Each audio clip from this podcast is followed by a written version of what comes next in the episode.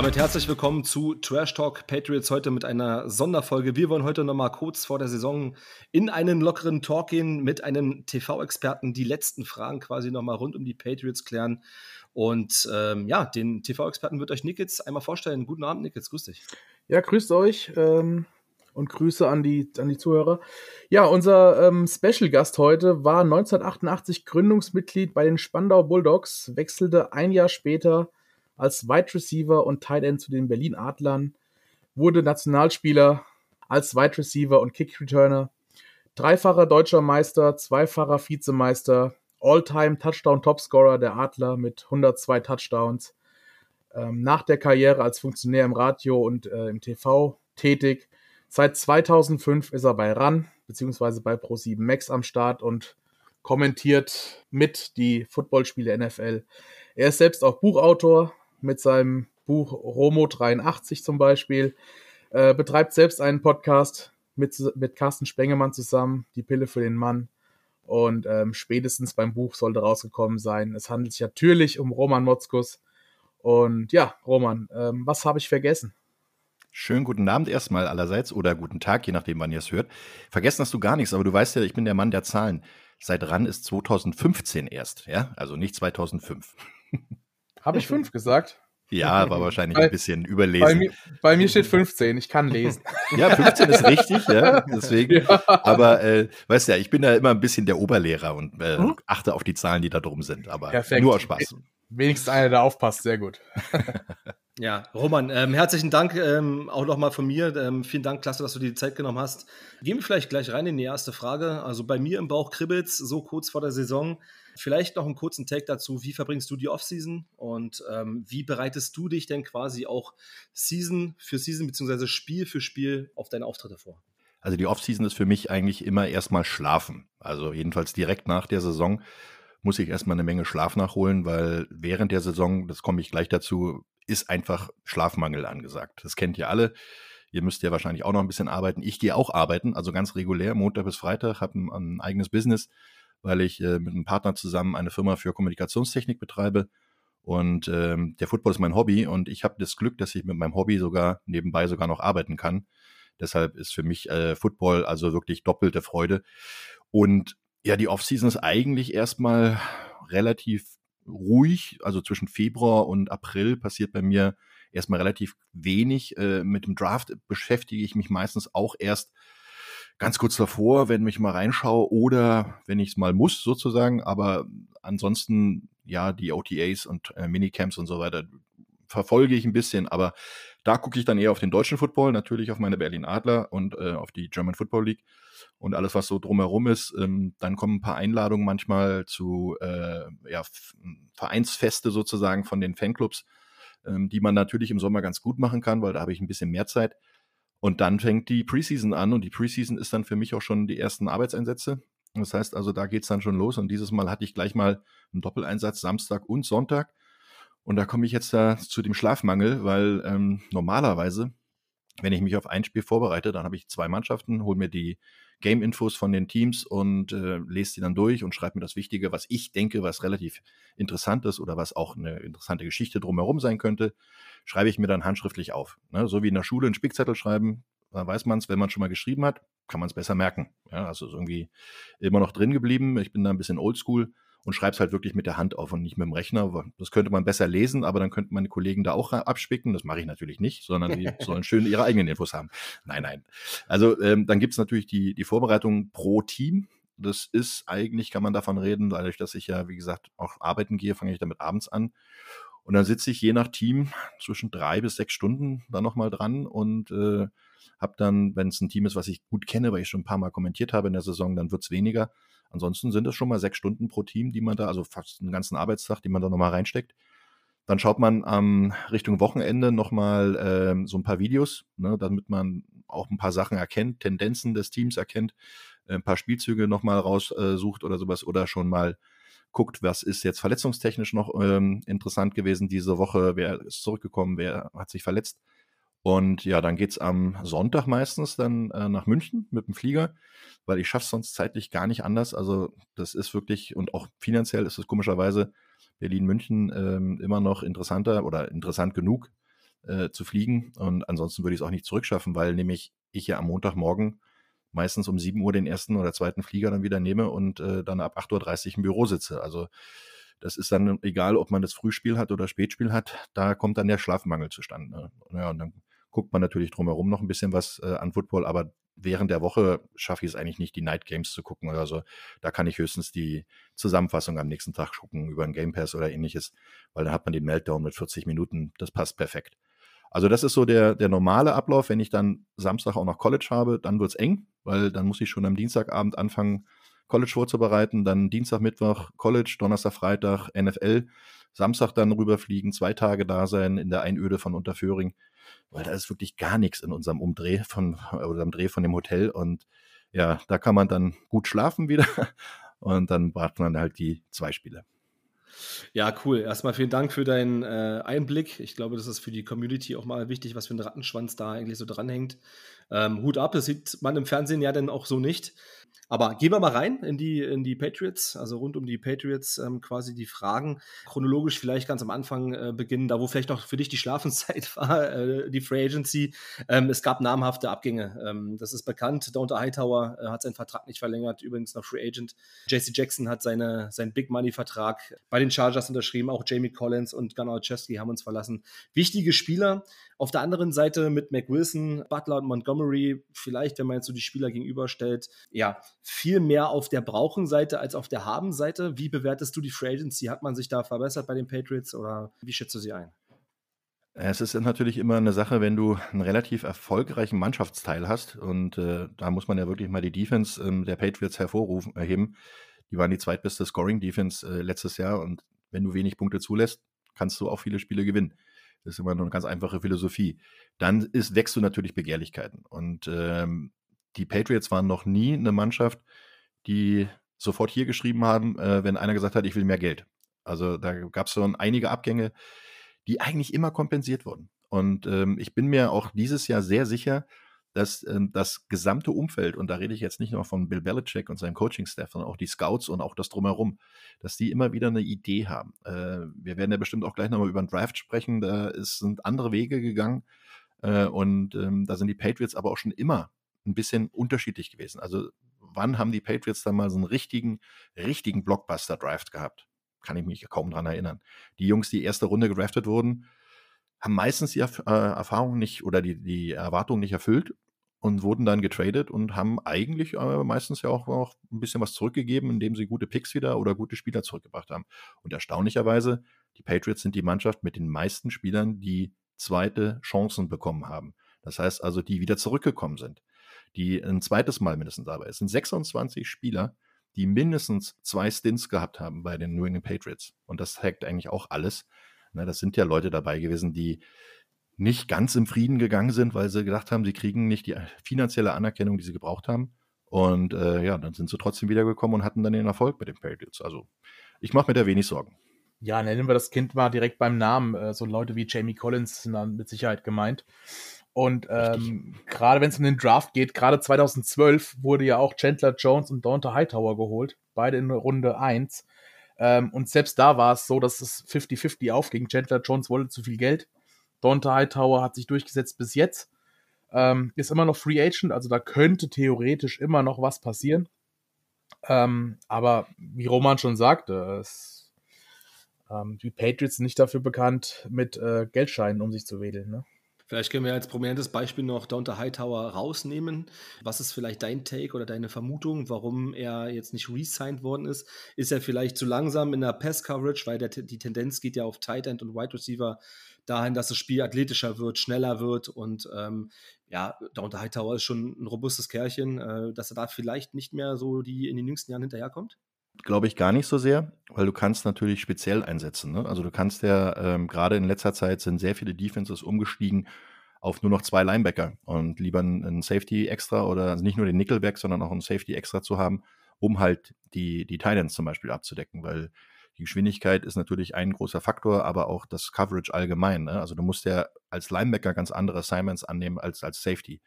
Und ähm, da könnte ich mir gut vorstellen, dass das einfach in das Konzept dann nicht mehr reingepasst hat, um ihn dann, da er ja auch lange dabei war, dann auch das Geld zu zahlen, was er wert wäre. Was aber zeigt, ist, dass er nicht irgendwie in Panik verfällt und unbedingt muss. Ne? Also hat er auch ganz gut verdient, also so ist es nicht. Ähm, du kannst natürlich auch während der Saison als Free Agent überall unterschreiben. Er hat aber nicht überall unterschrieben. Vielleicht lässt er sich auch selber die Hintertür offen und will dann gucken, was die Saison bringt, wenn es Ausfälle gibt. Der wird sich definitiv fit halten und ähm, dann halt zu gucken, ob es dann vielleicht einen kurzen Weg wieder nach New England gibt. Ja, absolut. Du hattest es gerade schon angesprochen, in Bill We Trust. Äh, die Patriots beim Draften in den letzten Jahren nicht ganz so erfolgreich gewesen. Bill Belichick, sein Draftboard sieht immer ein bisschen anders aus als die der Journalie in Amerika. Wie war deine ähm, Reaktion auf diesen strangen Draft der Patriots? Viele haben ja gerade auf Linebacker, auf Cornerback, ähm, da wo diese Positionsgruppen, die ja geschwächt worden sind durch die Free Agency, ähm, vielleicht da nochmal gehofft, dass da nachgelegt wird. Und wir hatten, um ehrlich zu sein, lange Gesichter, als man eigentlich andere Positionsgruppen adressiert hat. Was nicht heißen soll, dass man ja nicht Shaq Mason zum Beispiel als, als äh, Guard verloren hat. Aber ähm, der Need war aus unserer Sicht ein, ein anderer. Glaube ich auch, dass es aus vieler Sicht ein anderer war, dass also viele Experten darauf gegangen sind, gesagt haben, ey, wir müssen unbedingt in der Offense Line, weil da sind ja zwei, drei weggegangen, da sind aber auch in der Defense, durch die Defense Backs gerade, viele weggegangen, aber auch da wieder genau der Punkt du hast einen Guard und einen Tackle verloren oder zwei Guards verloren und holst dir einen Guard. Okay, erste Runde. Ist vernünftig.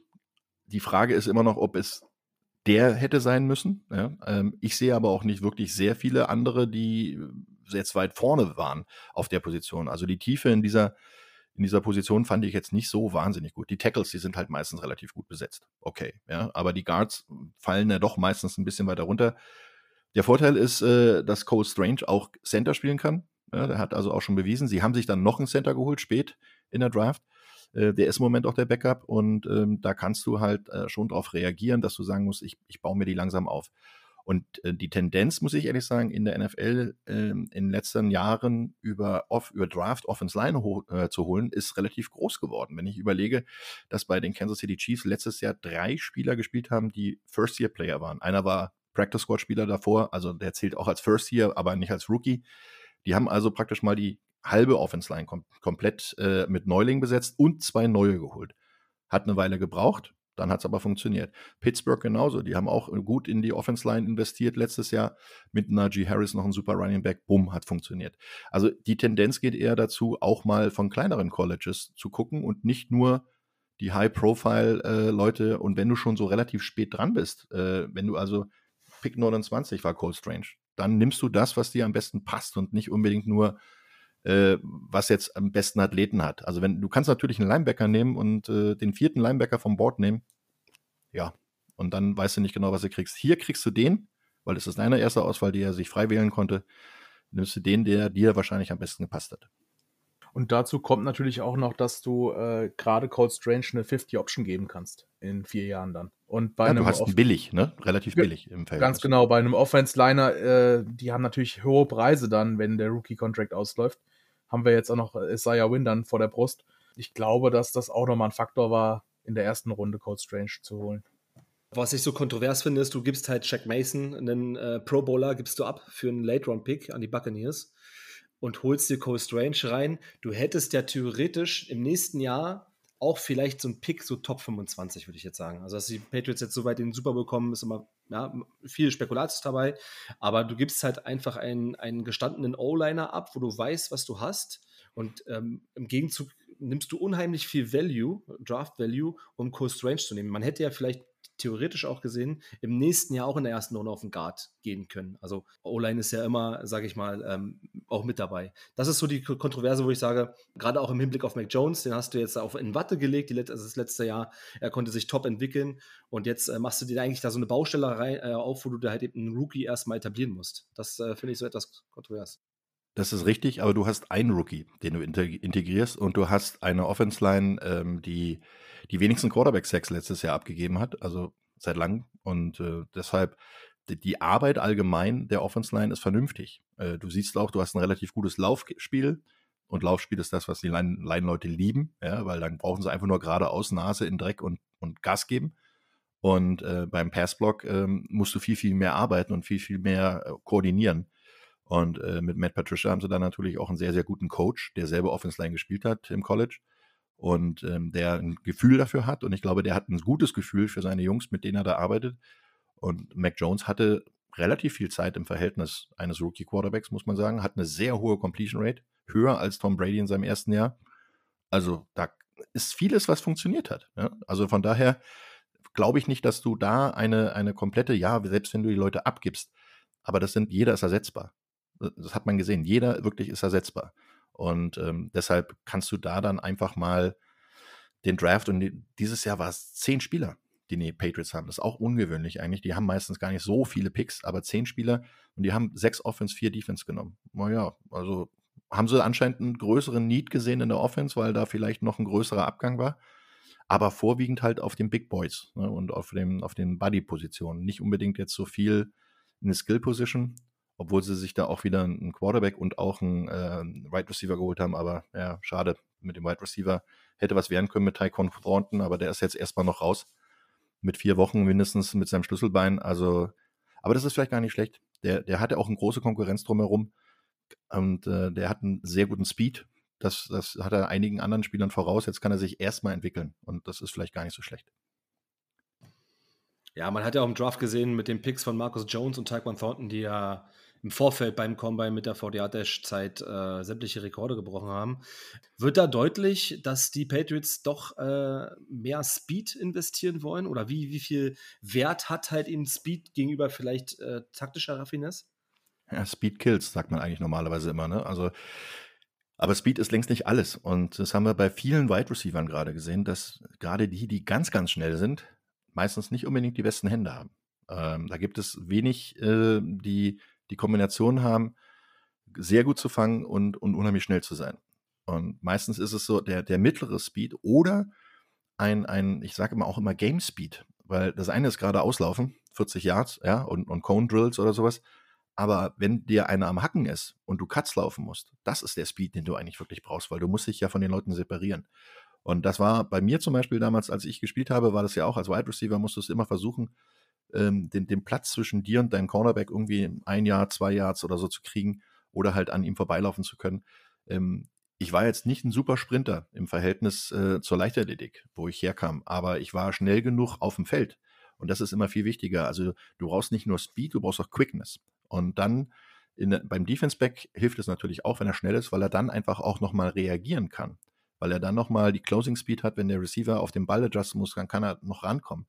Äh, das hilft natürlich auch, gerade wenn du eine Endgeschwindigkeit hast. Aber äh, da ist natürlich viel mehr Spielverständnis die Frage, weil du musst mit einer guten Position kannst du viel mehr ausmachen als mit dem Speed. Und deswegen, äh, Speed alleine hilft nicht. Du musst halt schon auch noch andere Skillsets haben.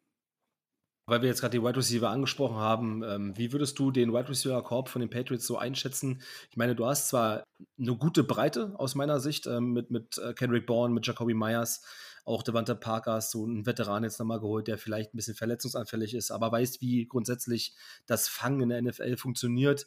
Du hast noch einen Nathan Aguilar, der natürlich letztes Jahr hinter seinen Erwartungen ähm, geblieben ist. Fraglich ist auch, ich ziehe jetzt die Titans auch so ein bisschen mit dazu im 12 Personnel, ähm, die, die Patriots dafür auch bekannt, zwei Titans einzusetzen, äh, John Smith und Hunter Henry auch Spieler, die man den Ball zuwerfen kann, gerade Hunter Henry in der Red Zone. John Smith vielleicht letzte Saison auch etwas im Schatten gewesen, aber auch bei den Titans bewiesen, dass er Bälle fangen kann. Aber ja, natürlich nicht diese Bombe dabei halt, wie bei, bei Miami, sage ich mal jetzt mal mit Tyreek Hill oder ähnliches, diesen klaren äh, WR Nummer 1. Der fehlt den Patriots vielleicht nochmal diese klare ähm, der vielleicht auch den, den, den nur mit Safety-Hilfe zu stoppen ist. Wie siehst du diesen Wide Receiver Corp oder sind die Patriots wettkampffähig?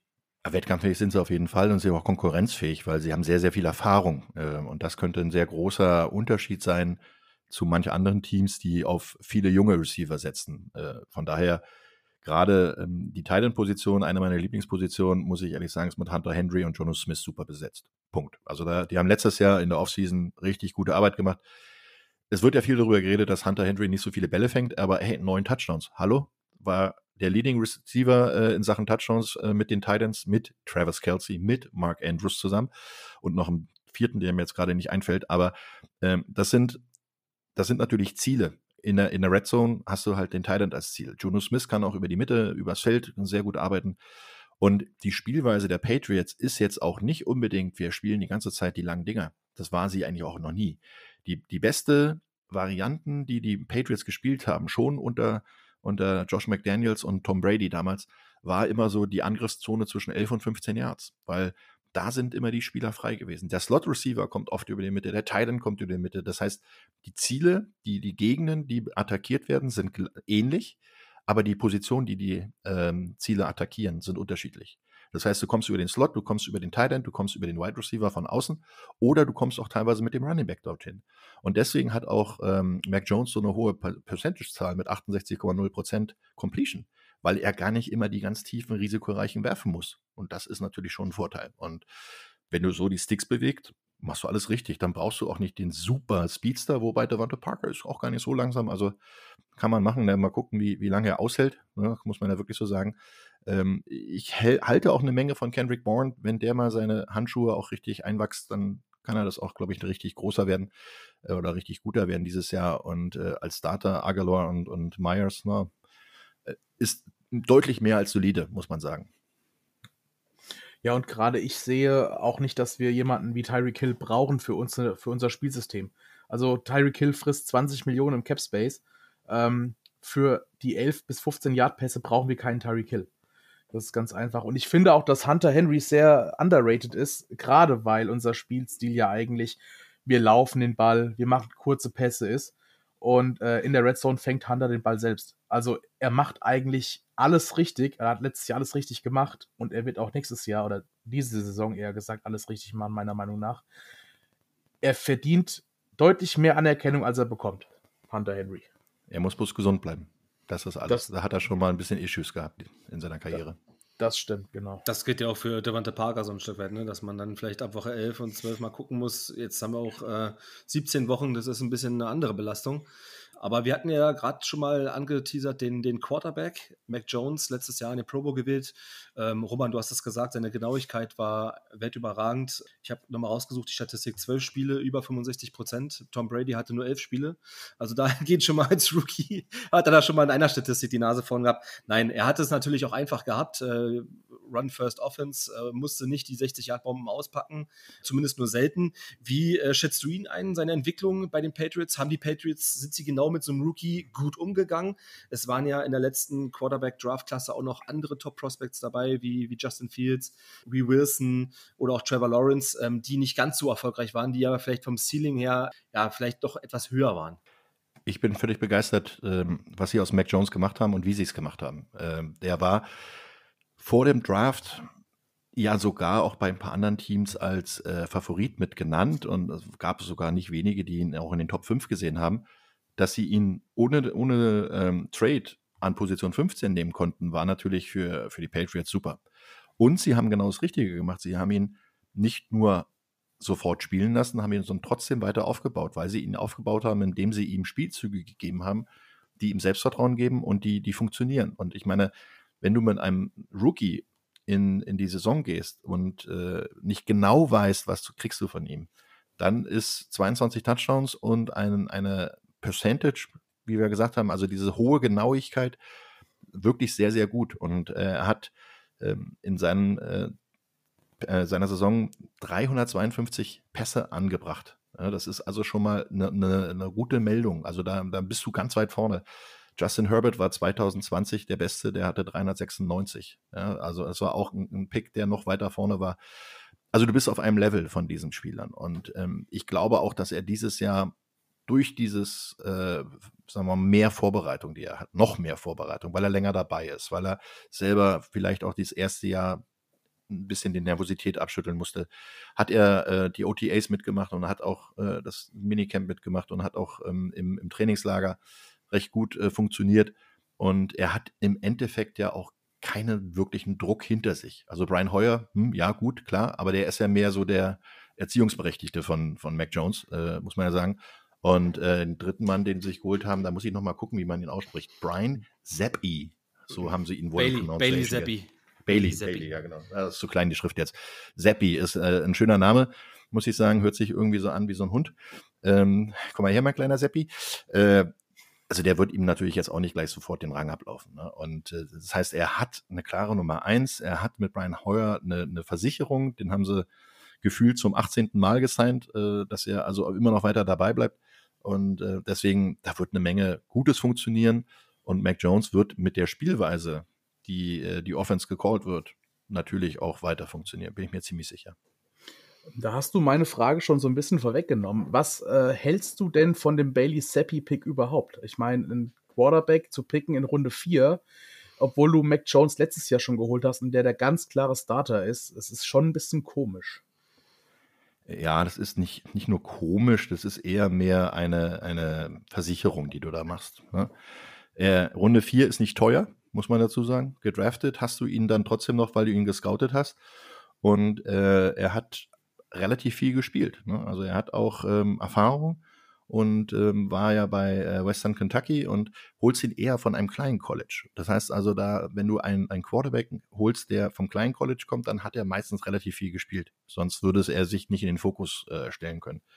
Und äh, letztes Jahr hat er dann in, in 14 Starts auch immerhin, was war das, ähm, 11 Interceptions geworfen, aber 69,2 Prozent seiner Pässe sind angekommen. Ja? Und ähm, das sind also schon mal richtig gute Werte, die er da ähm, auch im College hingelegt hat. Meistens sind die College Quarterbacks nicht so hoch in der Percentage. Also deswegen ist das so, so, ein, so ein Pick nach dem Motto Systempick. Ne? Also ich habe jemanden gefunden, der könnte meinem, meinem jetzigen Starter, meinem Franchise Quarterback, weil davon gehen wir aus, dass Mac Jones weiter Franchise Quarterback, äh, Quarterback bleibt, hat er jetzt jemanden dahinter gesetzt bekommen, der genauso aufgebaut werden kann, wo du eins zu eins dann auch das System weiterspielen kannst. Und das ist äh, wichtig. Brian Hoyer wird natürlich erstmal die Nummer zwei bleiben, aber der wird auch nächstes Jahr nicht unbedingt mit dem Rollator mehr übers Feld laufen können. Ne? Also der ist schon relativ alt, der wird vielleicht irgendwann mal in die Aufgabe übergehen, ein, ein Quarterback-Coach zu sein. Äh, das macht er im Endeffekt jetzt auch. Bestens informiert, ja, sehr gut. Ja, genau. Die, das, das Gerücht stand ja schon, dass er dann vielleicht schon diese Saison, spätestens äh, nächste Saison, in das Coaching-Staff übergeht. Ähm, man darf auch nicht vergessen, man hat Jared Stidham ähm, verloren äh, an die Raiders und brauchte da ja auch so ein Stück weit Ersatz. Die obligatorischen 30 Minuten sind gleich um. Wir haben noch ein paar Fragen auf dem Zettel. Ähm, dann sehen wir uns gleich wieder zum Teil 2.